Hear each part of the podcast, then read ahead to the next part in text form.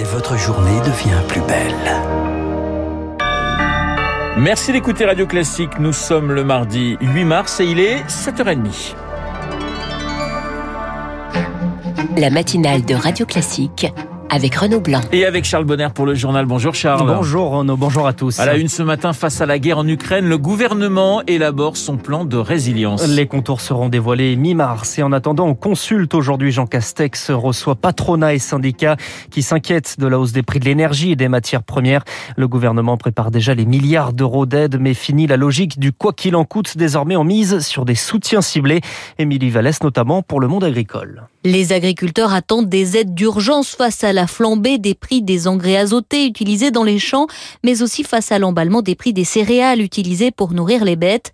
François Valli, éleveur de porc dans le Morbihan et président de la Fédération nationale porcine. Il y a un an, je payais 240 euros par tonne mon aliment. Aujourd'hui, je la paye 340 euros par tonne. Donc si, imaginons qu'il y a encore 100 euros à passer parce qu'on ne sait pas où est-ce qu'on va aller avec les céréales dans les six mois qui viennent, pour nous, c'est complètement intenable. Donc dans les aides d'urgence qu'il va nous falloir rapidement par l'État, c'est bien sûr des aides de trésorerie parce qu'avec des prix comme ça, ça va être très compliqué. Mais les aides ne suffiront pas pour assurer notre souveraineté alimentaire. Il faut réfléchir au futur de nos cultures et faciliter le travail de nos agriculteurs, selon Sébastien Winsor, président des chambres d'agriculture de France. On va manquer de production. L'enjeu premier, c'est produire. Il faudra, au mois de juin, au moment où l'agriculteur commence à se poser un certain nombre de questions, regarder comment on peut réorienter des productions pour consommer moins d'engrais, puis pour produire sur des productions où on risque d'être un peu plus en tension. Après, il faut enlever les jachères qui sont imposées aux agriculteurs français cette année l'année prochaine dans la future PAC. Si on enlève 4% de jachère, ben on retrouve 4% de production de plus. La FNSEA, principal syndicat agricole, plaide aussi pour la constitution de stocks stratégiques de céréales pour l'alimentation animale. Émilie Vallès, c'est pour protéger le pouvoir d'achat. Emmanuel Macron a annoncé hier la prime contre l'inflation qui porte son nom. La prime Macron sera triplée.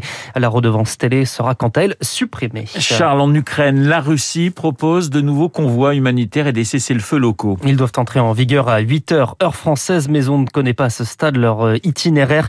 L'Ukraine a refusé ce proposé par Moscou hier car il devait conduire les civils tout droit vers la Russie ou vers son allié biélorusse. Et nous reparlerons de la situation en Ukraine avec euh, mon invité à 8h15, le général Dominique euh, Trinquant. Après l'Ukraine, d'autres pays craignent de subir le même sort. Et pour se protéger, ils veulent rejoindre l'Union européenne. C'est le cas de l'Ukraine, mais aussi de la Géorgie, de la Moldavie. L'examen de leur demande d'adhésion a commencé, un processus long alors que l'urgence se fait ressentir, notamment en Moldavie, voisine de l'Ukraine et ancienne République soviétique. Un scénario identique est redouté, d'autant plus que le pays compte également un territoire séparatiste, comme l'explique à Marc Tédé, le spécialiste de la Russie, Florent Parmentier. La Moldavie a un territoire séparatiste qui est la Transnistrie, majoritairement russophone. Depuis 1992, il n'y a pas eu de combat. Ça fait donc plus de 30 ans que Transnistriens et Moldaves vivent côte à côte. C'est aussi la raison pour laquelle la Moldavie n'a pas prioritairement investi dans sa défense. Si la Russie devait attaquer la Moldavie, le plus vraisemblable est que la Moldavie serait seule au monde. Elle ne peut pas être membre de l'OTAN par sa constitution et elle s'est portée candidate à l'Union européenne, mais encore à plusieurs années du fait de devenir membre de l'Union européenne. Donc en cas d'attaque, il est douteux que la Moldavie se défende plus que quelques jours vis-à-vis de la Russie. Et pendant ce temps, la communauté internationale continue de discuter. Emmanuel Macron s'entretient aujourd'hui avec son homologue chinois Xi Jinping. 7h34 sur Radio Classique. Dans le reste de l'actualité, le laboratoire Sanofi mise sur la France et l'ARN messager. Un milliard et demi d'euros seront investis en France avec l'objectif de développer six vaccins d'ici 2025 qui utilisent la technologie star des vaccins anti-Covid,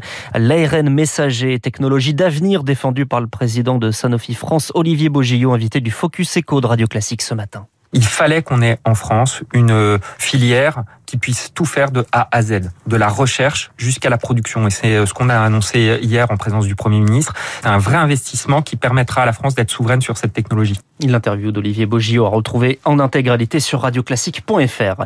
Les salariés du groupe Orpea sont de nouveau en grève aujourd'hui. Ils dénoncent leurs conditions de travail après les révélations du livre Les Fossoyeurs publié fin janvier et qui mettait en lumière les mauvais traitements dans des résidences du groupe. Guillaume Gobet, délégué syndical CGT Orpea, dénonce un fonctionnement qui contraint les salariés à être complices d'un système défaillant. On rationalise tout. Donc effectivement, il y a une déshumanisation et c'est pour ça qu'on se retrouve dans des situations dramatiques vis-à-vis des salariés qui se rendent compte qu'ils sont des maltraitants, mais qui n'ont pas le choix parce qu'il faut bien qu'ils aillent chercher un salaire. Regardons l'état de notre euh, salariat. On est une des branches professionnelles les plus mal payées de France. C'est beaucoup de femmes célibataires euh, et isolées, donc euh, fragiles aussi économiquement. Donc tout ça est, très intimement lié et fait qu'effectivement on se retrouve avec du personnel qui ne réagit plus. Mais au bout, effectivement, c'est qu'il y a des résidents. Guillaume Gobet interrogé par Rémi Pfister. C'est la fin de l'instruction dans l'enquête autour de la mort de Steve Maya Canisso, décédé en 2019 après une opération policière pendant la fête de la musique. C'était à Nantes. Dans ce dossier, trois personnes sont mises en examen pour homicide involontaire, dont l'ancien préfet Claude Darcourt. Et Charles, comme tous les 8 mars, c'est la journée internationale des droits des femmes. L'occasion de s'interroger sur les inégalités. Le Haut Conseil à l'égalité homme-femme a publié hier son baromètre annuel et il met en lumière des inégalités persistantes et un sexisme ordinaire. Pour la présidente de ce conseil, Sylvie Pierre Brossolette, ce constat est lié à deux facteurs. Il y a les inégalités dues au fait que les femmes n'exercent pas les mêmes types de métiers. On les trouve souvent dans les métiers du soin, du care, comme on dit. Mais même à emploi égal, les femmes subissent encore un écart avec les hommes entre 5 et 8 C'est explicable par les vieilles traditions, le fait qu'il n'y ait pas de transparence sur les salaires, que les contrôles ne soient pas assez fréquents. Et donc pour ces métiers du care, il faudrait une revalorisation. Et puis il faut former les femmes aux métiers d'avenir pour arriver à une société plus égale à terme. Un propos recueilli par Anayo et des rassemblements sont prévus pour ce 8 mars dans plusieurs villes de France et notamment à 14 à Paris pour un cortège qui partira de la gare du Nord. Le journal de 7h30 présenté par euh, Charles Bonner. Merci Charles. Dans un instant, Renaud Girard et l'Ukraine, mais aussi le festival de Pâques d'Aix-en-Provence. Euh, journée spéciale sur notre antenne consacrée à cette manifestation qui se déroulera du 8 au 24 avril. Le festival de Pâques d'Aix-en-Provence. On en parle dans